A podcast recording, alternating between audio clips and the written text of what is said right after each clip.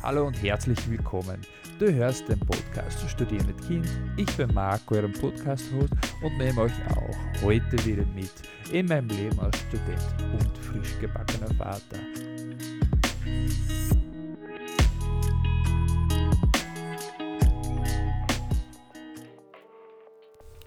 Und hallo, liebe Leute, schön, dass ihr äh, wieder zuhört. Ich habe jetzt mal wieder einen Folge weggelassen oder einige Folgen weggelassen ähm, und diesmal tut es mir nicht leid. Äh, es war nämlich für mich sehr gut, um diese Folgen wegzulassen, da es einfach mit der Uni, mit der Familie und natürlich auch mit den Feiertagen sehr, sehr viel los war und ich da einfach Zeit für mich, für die Uni, für meine Familie gebraucht habe und in dem Sinne habe ich dann nicht so viel für den Podcast machen können. Ähm, auch keine neue Folge ja, äh, vielleicht ist es euch abgegangen, vielleicht auch nicht. Es sind immer wieder hin äh, neue Leute zu den alten Folgen gekommen. Also ich glaube nicht, dass es super schlimm ist, wenn ich, wenn wir oder wenn ich ein paar Folgen ausgelassen habe. Nichtsdestotrotz freut es mich natürlich, dass ihr wieder zuhört und es freut mich auch wieder eine neue Folge machen zu können. Ähm, ja, wie geht es uns, mir, wie geht es an der Uni? Äh, mir geht's gut, äh, mein Sohn geht's gut, der ist jetzt momentan wieder gesund und im, äh, in der Kinderkrippe. Und er geht da ganz äh, schön herum und spielt mit den anderen Kindern. Also er ist da mittendrin statt dabei, obwohl er der Jüngste ist. Also das ist ja, das macht mir eine Freude und dann geht natürlich das Herz auf. Jetzt wird er immer selbstständiger, der geht fleißig, der geht überall hin, der entdeckt der isst jetzt mit seinem eigenen Löffel. Der möchte auch nur mit seinem eigenen Löffel essen. Also wenn man ihn füttern will, dann äh, geht es kaum, aber wenn er selber den Löffel hält, dann ist er äh, relativ brav. Also das ist auch wieder natürlich ein schöner Schritt nach vorne, obwohl es ist natürlich dann auch, mh, mm, man fühlt sich weniger gebraucht als Elternteil. Und das ist vielleicht nicht immer leicht, aber es ist ein schöner Schritt und er wird selbstständiger und der, der wächst einfach und ja, wird ein Kind, ein, jetzt ein bisschen ein größeres Kleinkind. Das geht gut, an der Uni läuft es gut. Ich habe jetzt einige Noten zurückbekommen von Midterm-Tests und Intern-Tests. Und die sind eigentlich durchschnittlich so, ja, Dreier. Ich möchte auch kein Einzelschüler sein. Ich bin, ich bin zwar ein bisschen ein Streber, aber eine Dreier mit einer Familie und in einem Studium mit dem Alter ähm, ist das natürlich und Arbeit ist das natürlich, ist ein Dreier sehr akzeptabel und bin ich super, super zufrieden. Ähm, wenn ihr Dreier habt oder Vierer oder Zweier, dann äh, seid auch zufrieden damit. Ja? Also da dürft ihr damit zufrieden sein, weil im Prinzip ist ähm, vom Gesetz und vom Curriculum aus gesehen ein Vierer das Notwendigste, was man braucht. Und alle Noten drüber sind eigentlich mehr Arbeit oder extra Arbeit, die man sich leisten muss. Und das kostet natürlich auch Zeit. Und dann ist die Frage auch noch, dass wenn ich eine Einser bekommen habe, habe ich dann wirklich weit über das Notwendige hinaus meine Kenntnisse gezeigt, mein Wissen. Das ist natürlich immer die Frage bei einem Einser. Aber ja, das ist eine Diskussion für das, für das nächste Mal. Jetzt wollte ich eigentlich nur nochmal ähm, übers Lernen reden, übers Lesen zum Beispiel. Ich, ähm, ich muss jetzt super viel lesen für ein, für ein Fach. Ich habe jetzt, glaube ich, acht Studien mit jeweils 20 oder 30 Seiten. Und das ist natürlich super viel zum Lesen und Notizen machen und Highlighten. Und ja, jetzt habe ich mir überlegt, ob ich nicht so ein äh, Tablet kaufe mit so einem Stift, wo man dann Notizen machen kann auf seine elektronischen Daten. Ist super cool natürlich und das wird jetzt auch super gehypt. Ähm, aber ja, es ist natürlich viel Geld. So ein, so ein Teil kostet locker mal 300 Euro. Und dann ist die Frage, ob ich das dann wirklich brauche oder nicht. Ja, braucht man wirklich ein Tablet, um auf digitale Literatur Notizen machen zu können? Oder kann man das einfach auch mit den äh, super altmodischen, äh, ich hörte schon, College Book äh, mit dem dünnen Papier und, und äh, Ringband quasi und kann ich da nicht meine Notizen machen. Im Prinzip geht das natürlich auch super und auf dem Tablet geht es halt direkt auf dem elektronischen, auf, auf dem PDF oder welche Datei das da auch immer da hast. Word-Dateien geht es auch. Ähm, aber nutze ich es dann auch. Ich bin immer wieder so, einen, ein, so einen kleinen Trottel, der sich neue Sachen kaufen muss und sich dann vorstellt, dass er das wirklich, wirklich oft benutzen wird. Und er braucht es unbedingt, weil dann geht es besser mit dem Studium und wenn er bessere äh, Notizen machen kann, dann kann er leichter lernen und dann schreibt er bessere Noten und dann ist er öfter beim Lernen dabei und im Endeffekt, wenn ich es dann schließlich habe, dann liegt es irgendwo in einem Eck und das Einzige, was ich damit machen werde, wahrscheinlich ist Candy Crush Saga spielen oder, äh, spielen oder sowas. Also irgendwas Unnotwendiges, das was man eigentlich nur ablenkt. Ähm, ja, also das habe ich mir die letzte Zeit überlegt.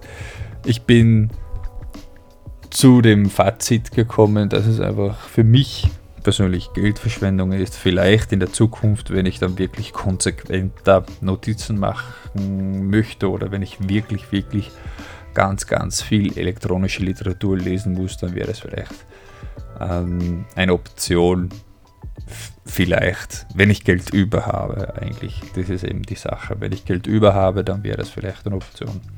Dann könnte ich das mal nutzen. Ja, ihr könnt natürlich auch äh, gerne eure Gedanken teilen, was ihr so von ähm, elektronischen Notizen hält.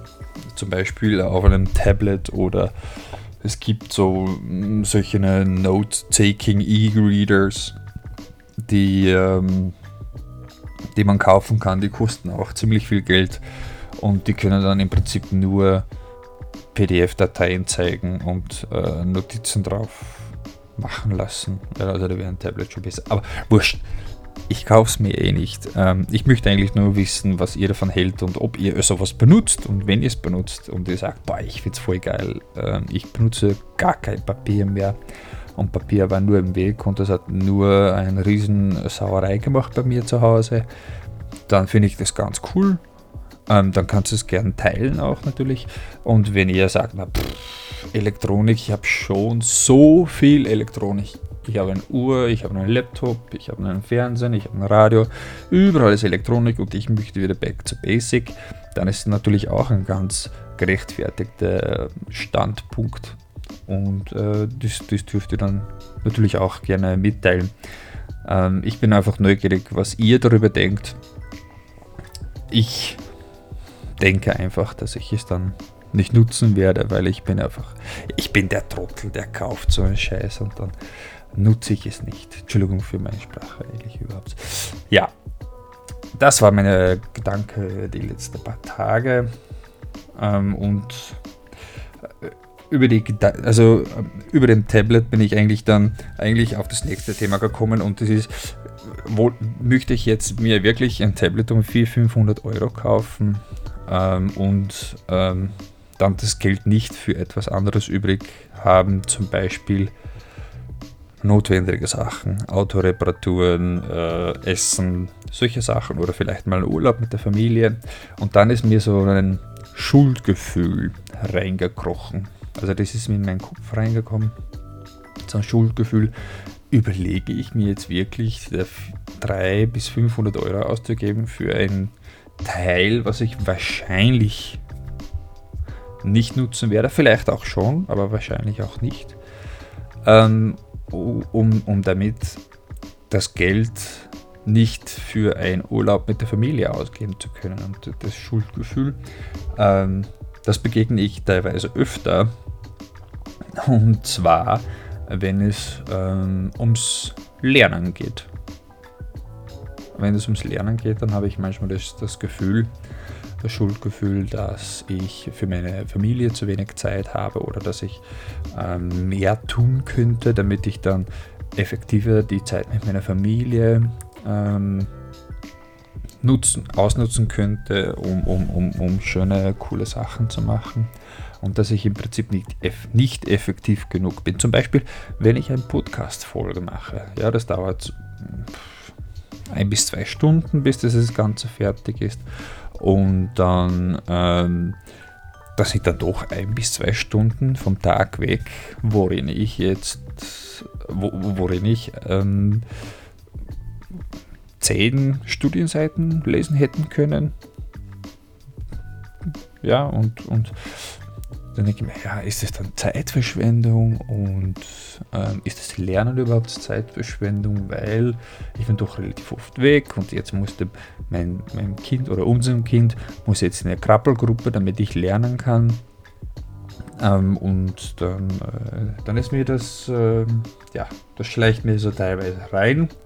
Und vor allem, wenn es dann, äh, wenn ich dann super beim Spielen bin mit meinem Kind, dann ähm, und ich muss dann zu einer Vorlesung oder ich habe noch was Dringendes zum Lesen oder zum Lernen oder zum Notieren oder zum Schreiben, ähm, dann ist es dann ist es oft nicht leicht, mich von dem Spielen abzuwenden. Und oft mache ich das dann auch nicht und ähm, spiele mit meinem Kind weiter, weil ich es einfach selber sehr angenehm finde, mit, mit meinem Kind rumzugaukeln und ähm, ja, Abenteuer zu erleben, draußen oder drinnen.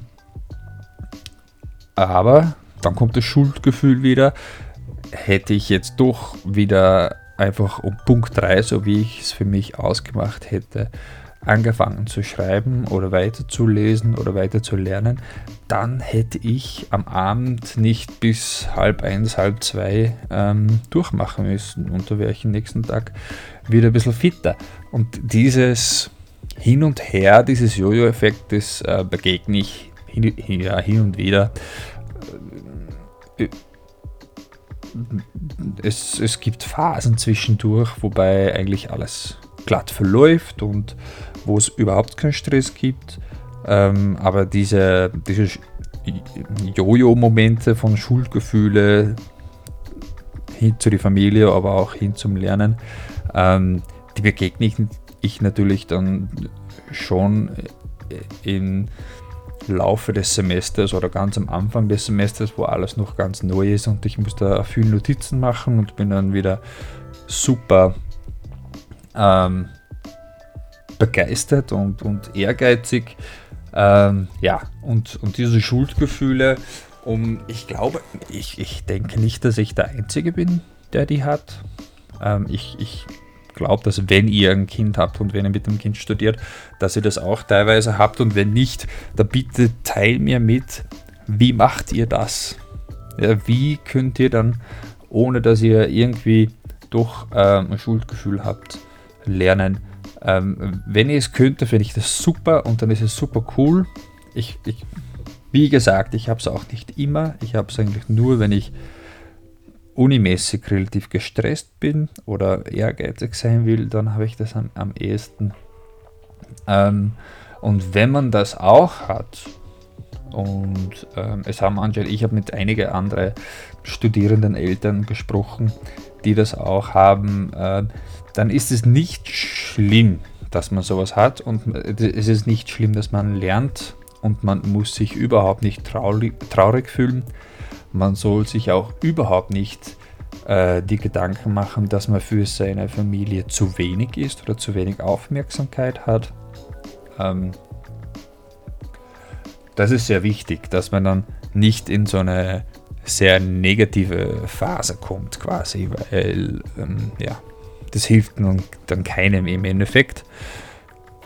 Genau, ähm, eine Lösung, eine Lösung äh, gegen die Schuldgefühle und ähm, jetzt habe ich mir was überlegt, denn natürlich muss man sich was überlegen, wenn man sich äh, solche Gedanken macht oder wenn man Schuldgefühle hat. Ähm, ich ich habe jetzt mein, ähm, mein Lernplan ein, ein bisschen erweitert oder wie, wie kann man es auch sagen, ich habe es ein wenig ähm, angepasst, genau. Ähm, wodurch es einfach klarer für alle Mitglieder der Familie ist, wann ich lernen muss bzw. möchte, also wann ich dann quasi in Anführungszeichen in der Arbeit bin und wann es Zeit ist zum Spülen und für die Familie und zum Kochen und zum Putzen und wann es Familienzeit ist quasi. Ja. Ich glaube, das hilft, weil was ich auch immer oft, äh, also immer oft, was ich auch oft merke, ist, dass Familienmitglieder, zum Beispiel meine Freundin, ähm, oft nicht direkt weiß, dass ich lernen möchte oder dass ich lernen muss oder dass ich einen Stress habe. Und ähm, um es klar zu, um es klar zu kommunizieren, dass ich jetzt eigentlich nicht erreichbar bin, habe ich jetzt äh, meinen Lernplan oder mein, äh, mein Stundenplan so erweitert, dass ich da wirklich mehr Zeit habe zum Lernen, aber auch eigentlich jetzt mehr Zeit zum Spielen. Im Endeffekt komme ich auf mehr Zeit zum Spielen und mehr Zeit zum Lernen aus, weil einfach das ähm, zwischen dem Lernen oder so mitten im Lernen rausgehen müssen, um irgendwas zu erledigen und dann wieder rein. Ähm, das ist jetzt im Prinzip damit erledigt. Wenn ich Lernzeit eingeplant habe, dann ist es Lernzeit und dann ist es nicht für die Familie und nicht zum Spielen, sondern es ist reine Lernzeit für mich. Und wenn ich Freizeit eingeplant habe, dann ist es wirklich Freizeit für die Familie und Freizeit auch natürlich für mich ähm, gedanklich. Und dann beschäftige ich auch mich nicht mit Studien, Prüfungsnoten. Also es gibt keine E-Mails von, von der Universität, es gibt keine E-Mails oder Nachrichten von Mitschülern und Mitstudenten. Das mache ich alles dann wieder, wenn meine, meine Lernzeit geplant ist. Ähm, und das mache ich jetzt seit zwei, drei Tage. Also wirklich evidenzbasiert kann ich jetzt nicht sagen. Mein Gefühl, mein Instinkt, mein Bauchgefühl sagt aber, dass es wirklich gut funktioniert, weil meine Freundin auch nicht direkt zwischendurch in dem Arbeitszimmer bzw. Rumpelkammer reinkommt, um mir irgendwelche unnötige Fragen zu stellen was sehr, sehr, sehr angenehm ist. Also ähm, das war echt das lästigste überhaupt, dass einfach wieder immer wieder solche eine für mich sinnlose, für mich in dem Moment sinnlose Fragen gekommen sind, wobei es für sie in dem Moment immer sehr wertvolle Fragen sind. Ja. Aber also es, es, mischt sich nicht mehr so und dann, jetzt kann ich mir auch dann die, ähm, ich hoffe, die Schuldgefühle ein bisschen wieder ähm, mehr relativieren, da einfach die ganzen äh, verschiedenen Zeiten oder Phasen am Tag klarer strukturiert sind. Ja, ich hoffe, dass es funktioniert. Ich werde es euch dann ähm, in der nächsten Folge wahrscheinlich im nächsten Monat, also äh, so um den 20. Februar. Ich werde jetzt ähm, einmal im Monat eine Folge machen. Dann habe ich mehr Zeit für meine Lernphasen und für meine Familiephasen. Ähm, und ich glaube, dass ich dann trotzdem noch genügend Informationen rauskriegen würde, wenn ihr euch nicht damit einstimmt. Also wenn ihr sagt, na Marc, wir müssen wieder zurück zum äh, zu einer Folge jeder Woche, also zu jeder Woche einer Folge, dann äh, lasst was wissen. Ja? Schreib mir, schick mir einen Brief, wenn du möchtest. Ähm, und reagiere. Mir ist es wurscht. Wenn ihr nicht reagiert, dann werde ich einfach eine Folge pro Monat machen. Denn das ist für mich doch relativ viel Stress, jede Woche eine Folge zu machen. Es ist am Anfang gegangen, weil da war doch nicht so viel ja, abzugeben, aber jetzt muss ich ein Paper abgeben, ich muss noch eine Gruppenarbeit abgeben, obwohl ich schon viel gemacht habe eigentlich, also ich bin gut im Semester drinnen, trotzdem muss jetzt noch einiges gemacht werden und deswegen einmal im Monat und ich werde es da auch so durchführen.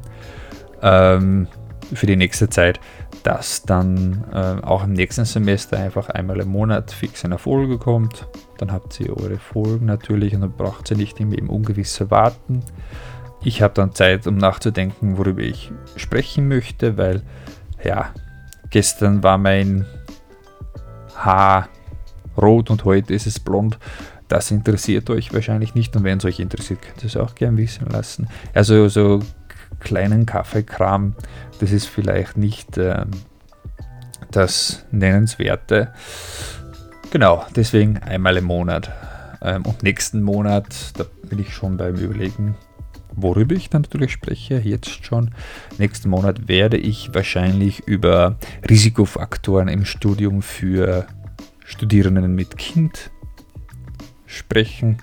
Das ist auch so ein super wichtiges Thema, denn äh, ihr Studieren an sich ist schon sehr anstrengend. Eine Familie an sich ist sehr anstrengend, auch wenn es nur ein Kind ist und nur einen Partner.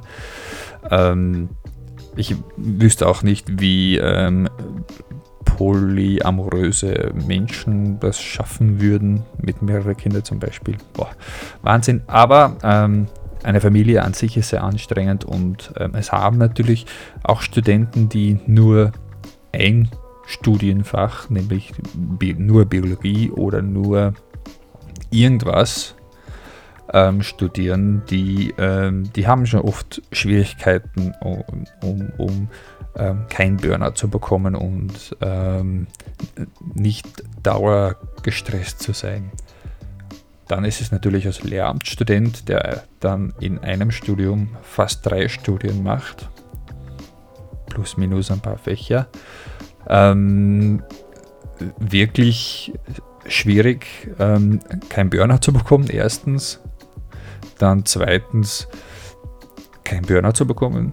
Und drittens, äh, einfach nicht dauergestresst zu sein für irgendwelche Abgabentermine oder Gedanken zu machen über Klassenpläne oder welches Kind man wohin setzt, wenn man zufällig jetzt ein Praktikum hat. Also da, darüber werde ich dann nächste Woche, äh, nächste Woche, nächsten Monat, nächsten Monat sprechen. Und ich hoffe, dass es interessant wird. Wenn ihr sagt, okay, ja, da habe ich super viel Erfahrung damit, weil ähm, ich studiere, keine Ahnung, Musik. Ich studiere Musik am, am Mozarteum. Und auch ich bin super gestresst und auch ich äh, kämpfe mit einem Burnout oder den, die Symptome davon oder vielleicht eine Depression. Ähm, dann, ähm, dann, dann würde ich ganz gern äh, mit euch darüber sprechen vielleicht nicht hier online live, sondern ein Interview machen und dann ähm, eure Gedanken anonymisiert ähm, auch hier wiederzugeben, weil es herrscht doch auch ein Tabu auf das Thema Burnout, das Thema gestresst sein, das Thema Depression zum Beispiel auch. Vor allem in dieser Zeit ist es sehr schwierig, ähm, fast nicht, also es ist super schwierig, nicht depressiv zu werden. Ja? Man hat fast keine menschlichen Kontakte, man kommt fast nicht aus dem Haus raus, wenn man studiert, man sitzt eigentlich nur hinter seinem Laptop und dann ist es natürlich sehr verständlich, dass man ähm, ja, dass man dann nicht immer super fit ist, mental gesehen. Aber ähm, es liegt, es herrscht einfach ein, ein äh, es wird stigmatisiert, das Thema und, und vielleicht sollen wir das aufheben. Das dann nächsten Monat. Ähm, ja, wenn ihr das mit mir teilen wollt, anonym natürlich auch ganz gern, dann könnt ihr das ganz gern teilen. Ich werde eine E-Mail-Adresse in der Beschreibung hinterlassen, da könnt ihr was hinschicken. Ähm, wenn ihr das nicht wollt, dann macht es einfach nicht.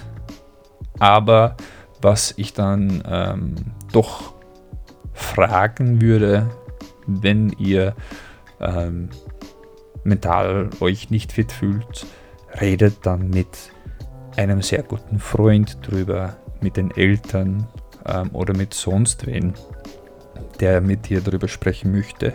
Zum Beispiel die Leute von der Studierendenberatung.